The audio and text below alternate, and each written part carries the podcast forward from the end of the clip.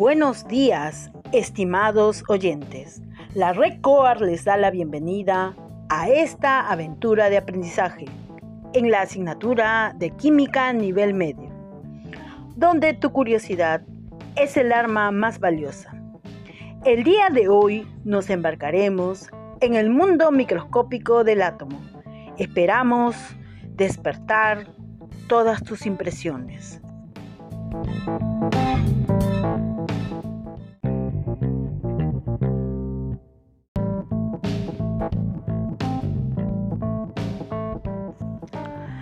Se solía pensar que los átomos son indivisibles, pero pueden descomponerse en muchas partículas subatómicas diferentes. Sin embargo, están formadas por tres partículas subatómicas fundamentales, las cuales son el protón, el neutrón y el electrón. Estos se caracterizan por sus cargas positiva para el protón, negativa para el electrón y neutra. ¿Ya se imaginan para quién? Para el neutrón.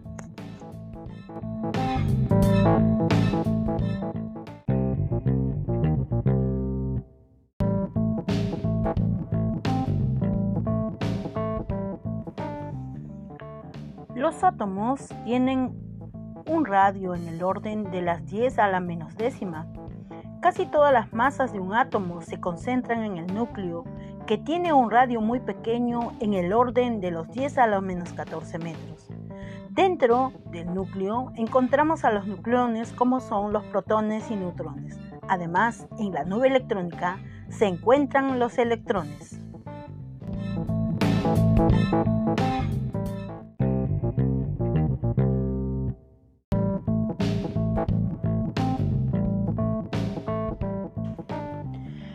Jamás pensábamos que estas partículas fueran tan pequeñas, pero nos preguntamos, ¿cómo se identifican? El número atómico es una representación a través de Z, donde se identifica el número de protones que hay en el núcleo. Sin embargo, el número atómico define que el elemento pertenece a determinado átomo y en consecuencia su posición en la tabla periódica así como también el número de masa, el que indica el número de protones y neutrones en el núcleo, además determina la carga eléctrica. Los átomos no tienen carga, pero ¿cómo se explica esto? Cuando tienen carga positiva y negativa, van en equilibrio. Sin embargo, puede haber algún proceso eléctrico que pueda disminuir una de las cargas, sobre todo la carga negativa, y al disminuirla se convierte en un ion.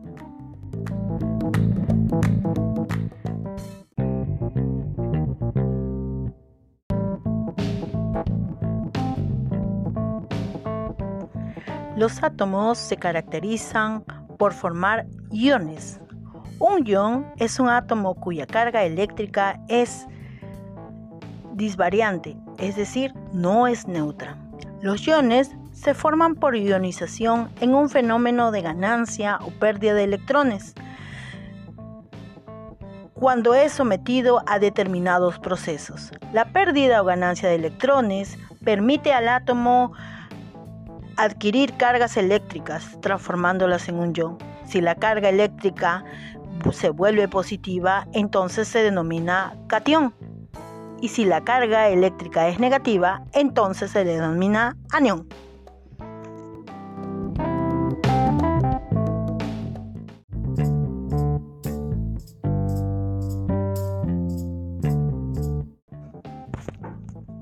Los átomos tienen muchos tipos. Uno de ellos es el isótopo. Otros son isóbaros, isótonos e isoeléctricos. Muchos de estos tienen características propias. Por ejemplo, cuando se dice la palabra iso, significa igual. Entonces, si se denominan isótopos, se dice que son de igual número atómico, porque topo significa lugar. En cambio, cuando hablamos de isóbaros, significa de igual número de masa. Y cuando se dice isótonos, se dice igual número de neutrones. Y en el caso de los isoeléctricos se dice igual número de cantidad de electrones.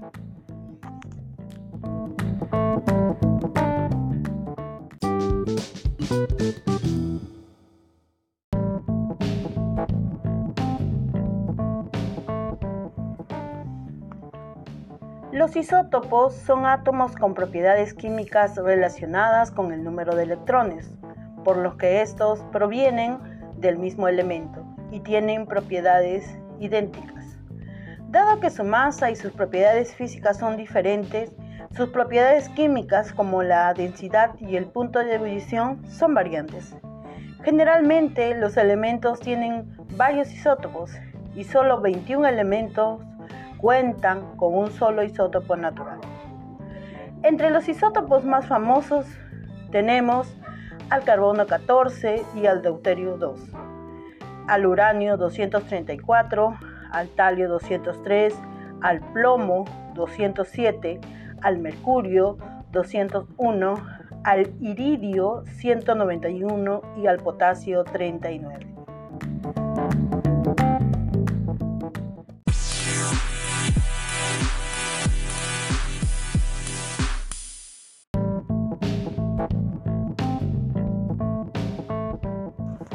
Los isótopos pueden clasificarse en estables, inestables, naturales y artificiales.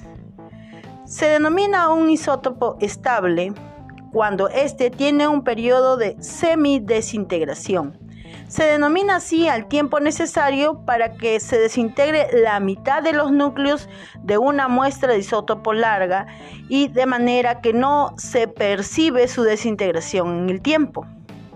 Se denomina un isótopo inestable, también conocidos como reactivos porque poseen propiedades radioactivas. Tienen una proporción de átomos y neutrones que no permiten que se mantenga la estabilidad en el núcleo del átomo. Estos isótopos atraviesan una etapa en la que se desintegran y su exceso de energía se emite en forma de partículas alfa, betas o radiaciones gamma se denomina isótopos naturales aquellos que están en la naturaleza y isótopos artificiales a aquellos que se generan en el laboratorio o en centrales nucleares.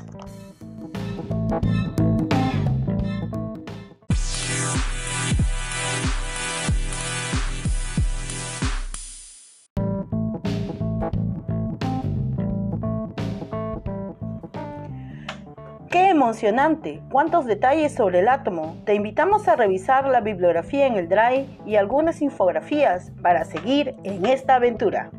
No te olvides, la Red COAR difunde este espacio para la apertura de nuevos conocimientos. Te esperamos en el siguiente podcast para seguir despertando tu curiosidad.